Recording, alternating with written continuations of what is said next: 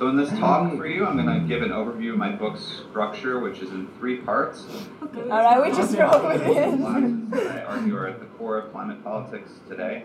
There's the capitalist class that is responsible for the crisis. There's the professional class, which I argue drives climate policy advocacy and political activity. And then there's the working class, who has the power in numbers as the majority of society and the strategic capacity to shape the energy transition itself through labor and union organizing within the energy sector. Welcome. The core Welcome. argument I'm trying to make is that the entrenched power of the first of these classes, the capitalists who control our energy system, to take on their power, we need a mass movement that appeals to the vast majority of society and the working class. And ultimately, I argue we need to build a much more popular, majoritarian, democratic approach to climate politics, and that the professional class form of climate advocacy is uniquely bad at this. So now I want to take a deeper dive into how we should understand this idea of class and how it shapes our thinking on climate politics. The idea that climate change is a problem of class inequality has attracted wide attention as of late. In 2015, Oxfam released a report entitled Extreme Carbon Inequality that found the top 10% of people are responsible uh, for 50% of their emissions. You can see they calculate these according to something called lifestyle consumption emissions. Thomas Piketty found similar numbers in his analysis. Just last year, a study blamed wealthy lifestyles, or what they call um, the polluter elite, for the climate crisis. In 2018, a widely cited study compared different lifestyle actions you can take to limit your climate impact and found one choice more powerful than all others to not have children. I want to make clear that I am highly critical of this kind of approach of looking at your impact on the climate solely through consumption and lifestyle decisions. These studies all share two fundamental assumptions. First, they assume that class inequality is based on one's wealth, income, and above all, their consumption and lifestyle practices. And second, and more perniciously, they link emissions and thus carbon responsibility to these same consumption and lifestyle practices. This linkage is based on a method of carbon footprint counting, a metric that allows anyone to input their consumption practices, the car they drive, the meat they eat, the children they rear, into a calculator that can precisely determine how many pounds of carbon they emit and are responsible for each year. So this linking of emissions to consumption-based footprints is so entrenched it's rarely ever even questioned. I see that even among the left or even socialists, when they talk about climate change as a class problem, they only focus on the rich's consumption practices. But I would argue this is a really impoverished view of class.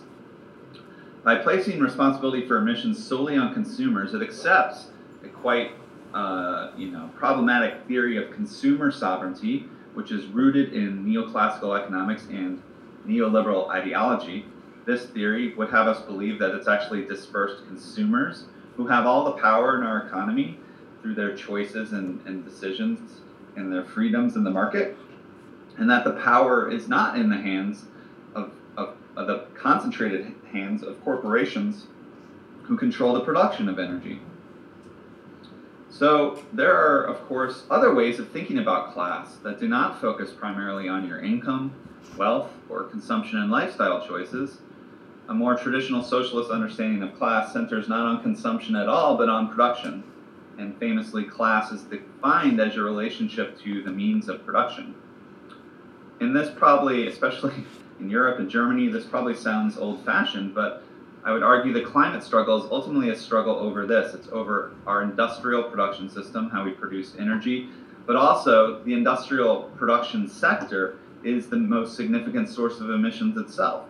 One estimate suggests that globally steel and cement production alone are responsible for about 15 to 20% of global emissions.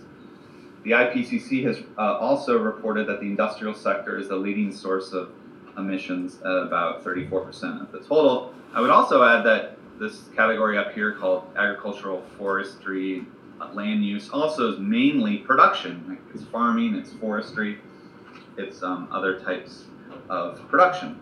So, you know, um, the, the key point I want to make is that production under capitalism is shaped by a totally different logic than our than us as consumers or consumption. Production is, is shaped by ownership of capital for profit for the most part. So it's investors investing money with the hope of making more money. Whereas consumption operates under a totally different logic. We use money to just simply sustain our needs and provision our basic uh, life, however extravagant we imagine those needs to be. So if we simply shift our class analytic to this lens that focuses on production, ownership, and the profit imperative, we come to strikingly different conclusions about climate responsibility. First, we could point out that the entire idea of a carbon footprint was itself concocted by the very industry profiting off fossil fuels in the first place. A recent study asserts that the very notion of a personal carbon footprint was first popularized by the firm British Petroleum in 2004, and these firms are, are quite excited to direct attention for responsibility for climate change away from them and on all of us and consumers, as opposed to them as producers. Second, we really need to understand that every carbon footprint, every moment of consumer based emissions, shouldn't be seen as isolated individuals, but they're a product of a web of social relations that are wrapped up in production. So if you drive a car and you emit carbon, the gasoline in your tank flowed through the hands of innumerable people seeking profit. Oil exploration companies, consultants, rig service firms, pipeline companies, gas station operators. Yet carbon footprint ideology says you alone are responsible for 100% of those emissions and not the people profiting off that exchange and selling you the fuel to create those emissions. Third, when we focus on an individual's rich lifestyle, we ignore how they became rich in the first place. And as it happens, that activity might have much more significant climate impacts. So you could take, uh, sorry, I meant to mention BP's tweeting about check out your carbon footprint. But let's imagine this guy, a CEO of a, of a major chemical company. Now, this person spends 8 to 12 hours a day helping to organize global network of chemical factories that emit, emit millions of tons of carbon dioxide per year. And as CEO, their income and stock options are prim- primarily derived from this activity, from planning and expanding chemical production as a commodity for sale. Now imagine that our CEO goes home in a, in a big SUV or sports utility vehicle and eats a steak for dinner. Now, why is that activity the only one we focus on when we talk about carbon inequality? Surely the SUV and the steak are drops in the bucket small in comparison to their everyday role as this kind of titan of chemical capital.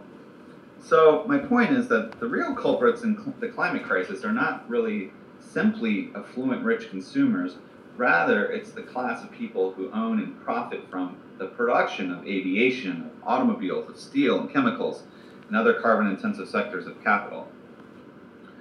Again, just to hammer home the point, you know, if a Hollywood actor like Brad Pitt drove uh, a Hummer and, and flew all over the world and had a high carbon footprint, but a fossil fuel executive took public transit and was a vegetarian, carbon footprint would tell us that Brad Pitt has a higher carbon responsibility and we should target Brad Pitt and, and, and not the fossil fuel executives. So you can see how this way of thinking really erases the role of ownership and profit in our capitalist system.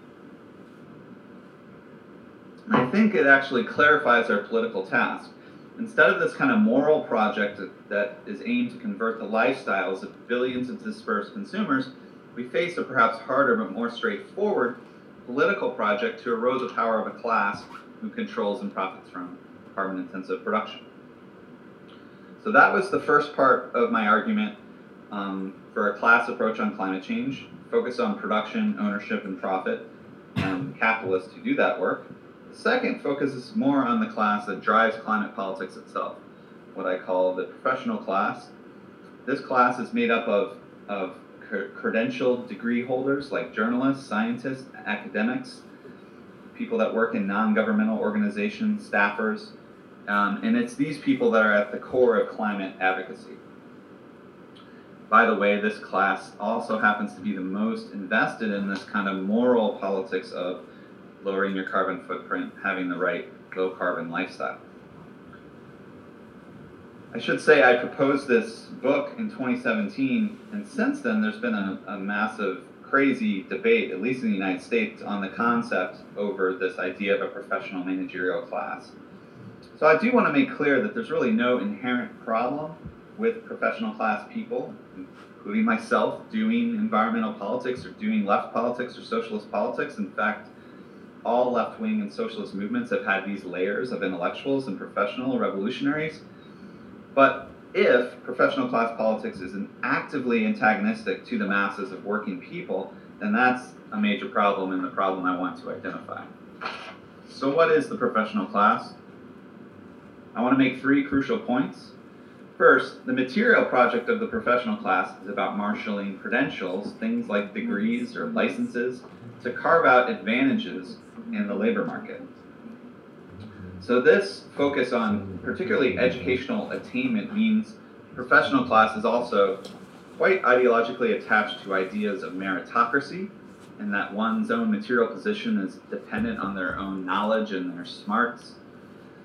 And materially, this means the professional class project is, is also aimed towards achieving a kind of middle class level of economic security, while um, in particularly the last 50 years, the overall economy has, has grown more and more sort of unequal, and more and more so called middle class people are being um, thrown into the ranks of, of low wage and poor um, sectors of society. Second point and perhaps most crucial, and this is where I think it'd be interesting to compare to European countries, but in the United States, the professional class is by far a minority of the population. This is a book by the socialist Kim Moody where he estimates about 22% of the workforce in the United States are professional class.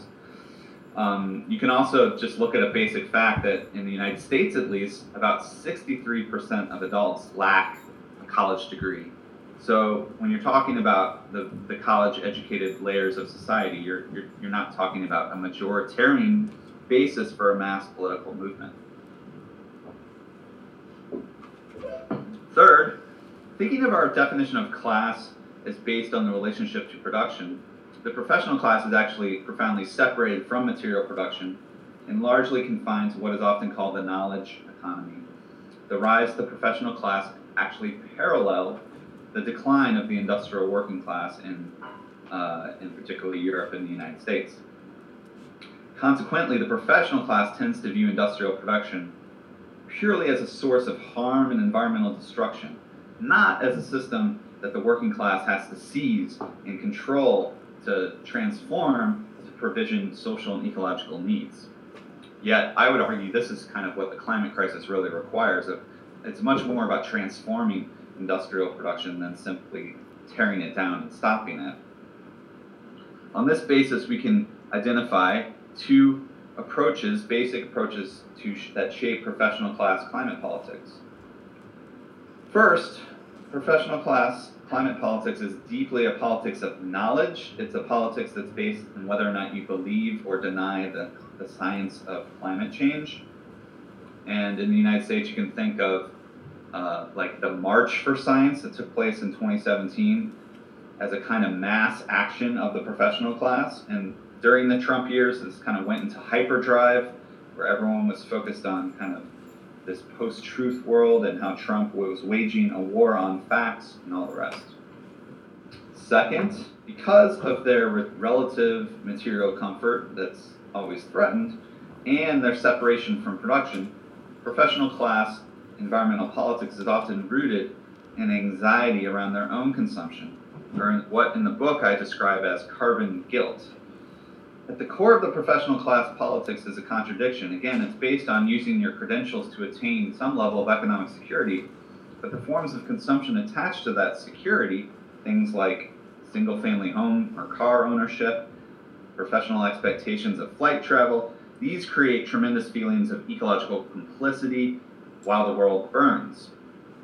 So, this leads to the idea that they themselves are the core drivers of climate change and not the owners of capital, as detailed in the previous section. Rather than focus on those with the real power over our energy system and our society, professionals blame themselves. So, in the book, I categorize three types of professional class people who drive climate politics over the last several decades. Really not an exhaustive, it's just sort of trying to be a typology to help us think through these politics. So I want to explain how each of these types, although they're quite different, espouses a climate politics that is, again, inherently antagonistic to the majority of working class people in our very unequal and often barbaric form of neoliberal capitalism. The first type is what I call the science communicators, who are either natural scientists or otherwise deeply invested in knowing what the science says about climate change, like environmental journalism. This type of person believes the primary problem in climate politics is the lack of awareness or outright denial of scientific knowledge. It believes if the masses truly understood the science, then action would sort of un- inevitably follow. Now, it should be obvious that this kind of knowledge politics is not really speaking to the direct, material, everyday concerns of the masses of working people who are struggling to pay for energy, among other things, but rent and other basic needs. I don't certainly don't want to imply that working class people don't understand climate science. I'm sure many do, but this still does not represent a kind of immediate um, uh, politics that can generate massive popular appeal from the start. The second type of professional class environmental politics is the policy technocrat, whose expertise is more likely to be based in law or policy studies or work in think tanks, academia, or professionalized NGOs. These types try to design what they see as smart policy solutions and use logic and rational policy design to sway politicians and the general public towards these smart solutions. For the last few decades, these technocrats have had have been convinced they can design these kind of free market policies like carbon pricing schemes that channel markets and the profit motive and the price mechanism to simply allow the private sector to solve our environmental problems. In the United States, they even subscribe to this delusional idea that, that their solutions are bipartisan and they can attract right wing Republican support because the right is supportive of free market ideas. Um, so the book gives an overview of this organization, the Citizens Climate Lobby, that even has a slogan that I think personifies the professional class approach that that we're going to outsmart climate change with our super smart uh, credentials and policy designs. But we see how masses of working people respond to these kinds of smart market-based policies carbon tax referendums have failed in a very liberal state of Washington in both 2016 and 2018. They failed by substantial margins. That's a popular vote where they weren't able to pass. You all are aware of how uh, masses of working people in France reacted to a carbon tax, claiming that politicians are concerned with the end of the world, but we are just concerned with the end of the month. Unfortunately, these policy, these technocratic policies have led workers to become more receptive to the right wing view that environmental policy will harm their economic lives. And if anyone mobilizes class politics in the climate struggle, it's actually the right who consistently cites the economic consequences of climate policy in the form of lost jobs or economic competitiveness. Here, the arch climate villain Charles Koch of Koch Industries, and sort of oil and gas uh, behemoth, uh, frames himself as a friend to the poor and working class because he's concerned that climate policy will lead to higher energy costs. Many of the policy technocrats actually admit that yes, our goal is to make energy costs more through these carbon pricing schemes. Finally, the third type of professional class climate activist is the anti system radicals, whose own exposure to the science of ecological collapse leads to a kind of political radicalization um, again, the professional class location creates a context of relative material and economic security for some. Um, so this security tends to focus most of the attention on the need to lessen consumption, to scale down, or what I call a politics of less. I know it's very popular um, in Europe, but this politics today is epitomized by the degrowth movement, which as one CNBC profile put it, we can live better with less some point in this talk, I also mentioned that the degrowth movement also sort of engages in kind of like small scale, very localist alternatives that don't also have much broad popular appeal. What I would argue, though, that this, this aggregate focus on reduction and less, um, just on a rhetorical basis, evades a kind of more class struggle approach I would advocate.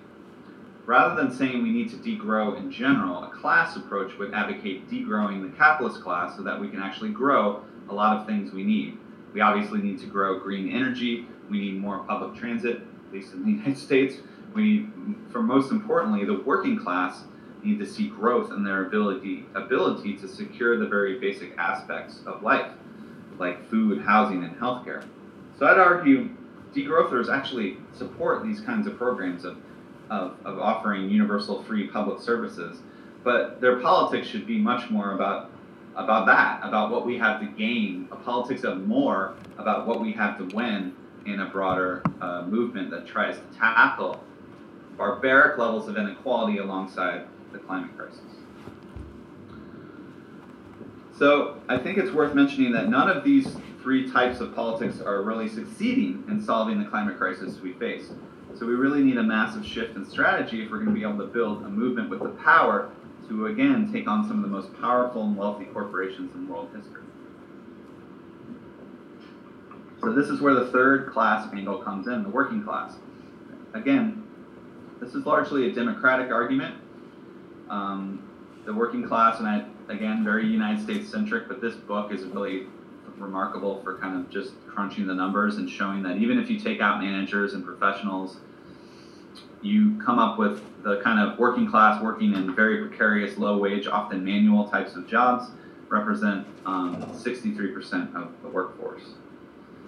And obviously, there's electoral implications. If we want to win elections, we need to appeal to the vast majority of society, but it's more than that, I would argue. Um, it's not just about getting the right politicians elected, but it's a more sort of broader historical point that the most powerful movements in history have, have been able to wage what this socialist calls a kind of mass action politics that's rooted in widely popular demands that can really resonate with the masses of society. And that's how actual social change can happen. So the first step toward a kind of working class climate politics is finding a way to counter the right wing narrative that climate action is not in the interest of the working class. So, if the working class has material interests, can we say those interests are also climate interests or ecological interests? And I argue answering this requires going back to a basic Marxist definition of the working class, or proletariat, which is a class fundamentally separated from the means of production that can only survive by selling their labor power on a market. And that class in history was only formed once it was dispossessed from and expelled from the land, right? Once it was torn from a direct ecological relationship to the means of subsistence. Once that happens, you create more and more a population, a proletarianized population, whose only means of survival is through the market. And they must struggle in the market to meet their basic needs. So this defines the working class under capitalism as, as having this kind of fundamentally proletarian insecurity in accessing the very basics of life. And I call, I argue that this is actually very ecological since we, we workers under capitalism are ecological beings. We need to survive and access our means of subsistence just like any other ecological being. But yet, we're the only ecological being that has to access this through this highly social system called a market. So this, I think, appealing to the fundamental proletarian insecurity of the majority of society is kind of the bread and butter of a socialist politics. And uh, when Alexandria Ocasio-Cortez in 2018 won her primary, she defined democratic socialism as simply the idea that in a rich, wealthy, powerful country like the United States, no one should be too poor to live. But at least in the United States, again, might be quite different from Germany or other European countries incredible amounts of people are too poor to live. One of, um, in, in the south of the United States, there's been a fundamental breakdown in modern sewage treatment uh, infrastructure that hookworm and other parasites are back and ravaging communities across the, uh, the southern poor rural United States.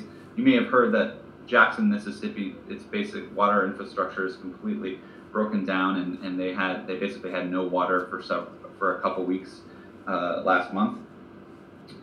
Um, so, in the United States, you know, 64% of the population lives paycheck to paycheck. Huge proportions struggle to afford the very basics of life. People, about a, a fifth of uh, basically are hungry or food insecure. About a third, and this is totally out of date because of the inflation and cost of living crisis, about a third struggle to pay for energy, which is at the core of the climate crisis. About 50% struggle to afford housing, and two thirds in our barbaric country struggle to afford healthcare.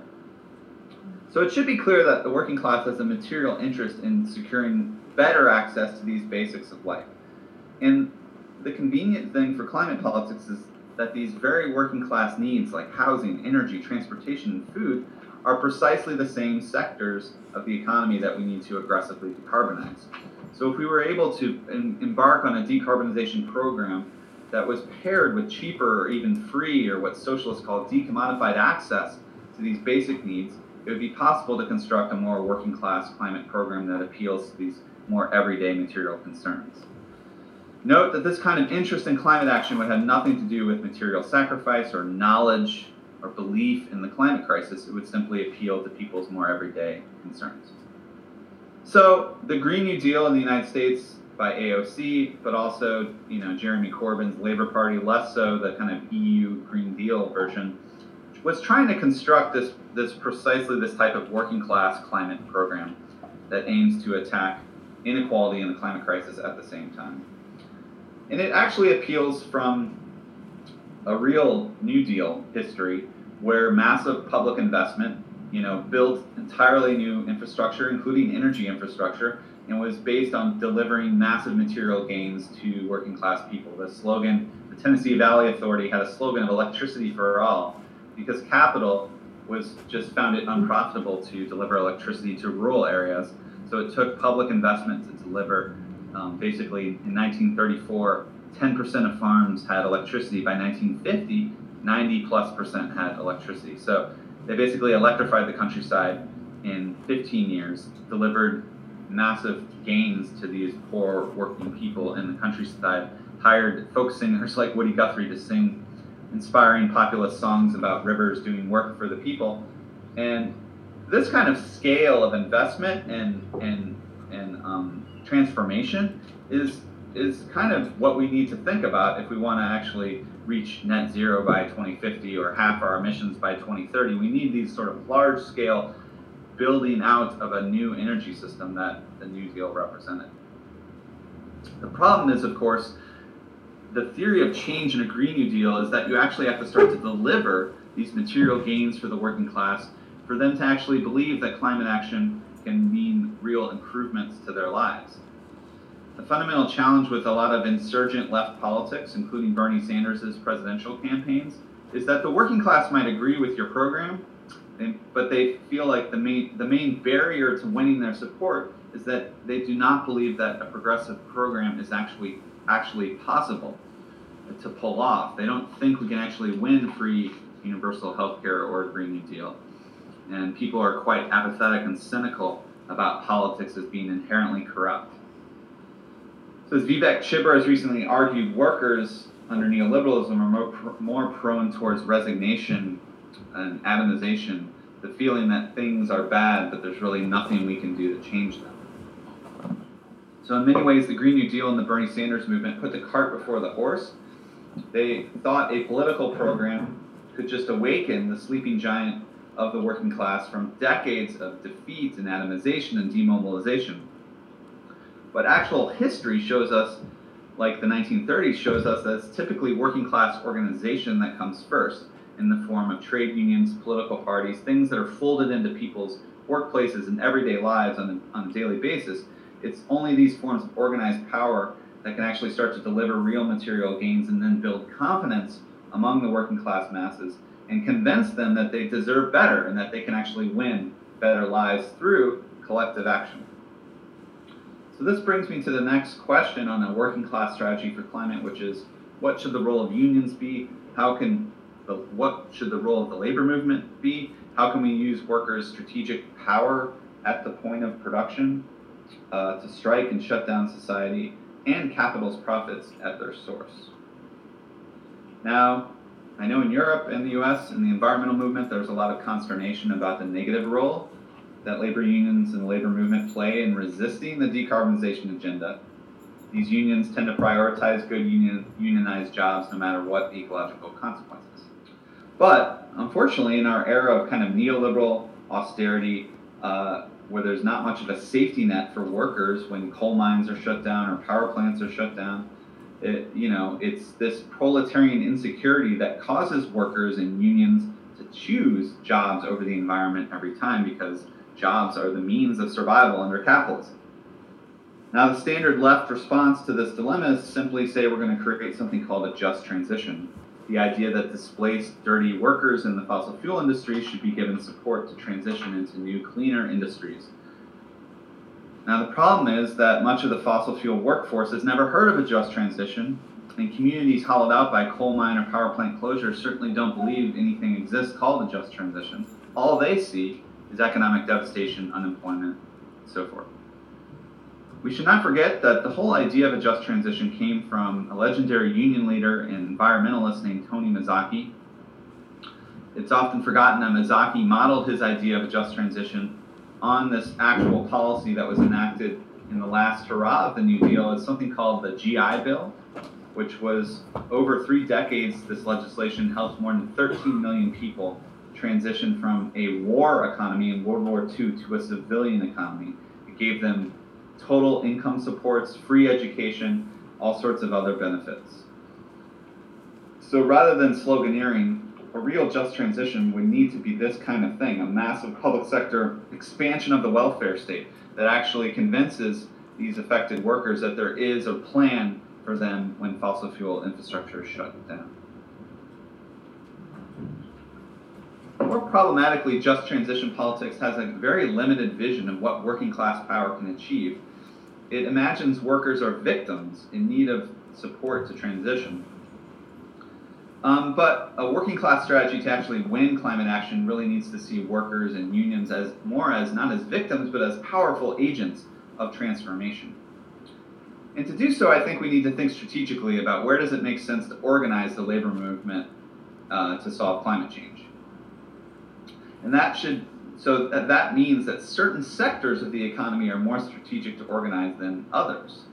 Jane McAlevey, a labor organizer in the, in the US, recounts how in the 1930s, the famous Con- Congress of Industrial Organizations, they really decided strategically to focus on steel and coal and automobiles because those sectors were really key to the whole economy. If they could build power and shut those down, they could really um, uh, force massive political change. Today, she focuses uh, primarily on healthcare, education, and logistics as being the kind of strategic sectors. But these are not, you know, strict rules. I think for climate change, we could think about what would be a strategic sector for us to organize in. And on that front, it's clear that any rational pathway to 100% decarbonization goes through just one sector of the economy, the electric utility sector. Solving climate change often feels totally daunting and complex, but it's actually quite simple. What we need to do is clean up the electric power sector to make it zero carbon, and then electrify all the things that we rely on uh, for energy that don't rely on electricity currently, like residential heating, um, transportation, and industrial heat. Yet few Green, Green New Deal activists have really pointed out that the electric utility sector, at least in the United States, I imagine similarly in European countries, is one of the most unionized in the entire economy. About 25% union membership rate, which is very high in the U.S. Um, uh, in 2020. So in the book, I argued this could be our strategic sector. These workers are represented like by unions like the International Brotherhood of Electrical Workers, the Utility Workers Union of America. So my argument is, if the climate movement really wants to win, get serious, it really has to figure out how to work with these unions and that are right in the belly of the beast of the systems we actually need to transform and the solutions that we need to see. We should also point out that renewable energy industries like solar and wind are actually notoriously anti union, non union, and are run entirely for profit by private capital. In the US, there's these crazy tax credit incentives that make, make these industries also owned by some of the most powerful banks and corporations on Wall Street. So I think climate activists really have to make a case to these electrical unions that if they don't have a long-term strategy uh, to protect their unions and members, that the energy transition could very easily be an anti-union one that's run by this kind of renewable green energy capitalism. All right. In conclusion, there's one last motto of traditional working class and socialist politics we should talk about, which is internationalism. Famous socialist anthem, the Internationale, it claimed that it wanted to unite the human race, and there was this really inspiring part of the socialist movement that was about actual emancipation of humanity as a whole. But now we face a prospect of human extinction, planetary ruin. We need a new kind of kind of ecological interla- internationalism that's not only about emancipating and uniting, but also saving humanity from planetary ruin. And while ecological politics often points toward like reuniting local communities with local ecologies, localizing agriculture, returning to the land, I would argue a proletarian ecological internationalism would have to be planetary in scope because the crisis we're facing is just that.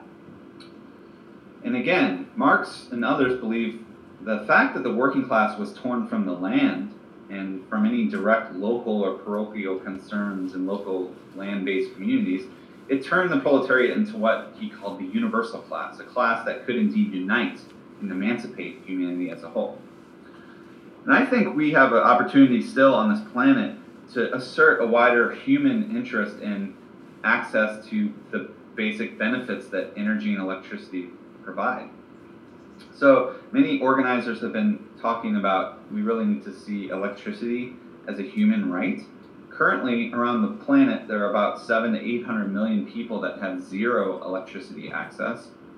But the amount of people on this planet that have limited electricity access is even more staggering. The energy analyst Robert Bryce did some calculations to reveal that his refrigerator consumes about a thousand kilowatt hours per year. And he found out that his refrigerator consumes more in annual consumption than 3.3 billion people across the planet. So we're talking about nearly half the planet consumes less electricity than a basic refrigerator. So Lenin, uh, whose revolutionary project also took place in a rural country, uh, peasant country where many lacked access to basic modern amenities, he famously said that communism is Soviet or worker power plus electrification of the whole country. And I actually think we can still resurrect this kind of vision for working class emancipation through decarbonizing electricity and expanding electricity access. Um, and that kind of more positive vision of, of, of emancipation could be a way to help us stave off this climate disaster.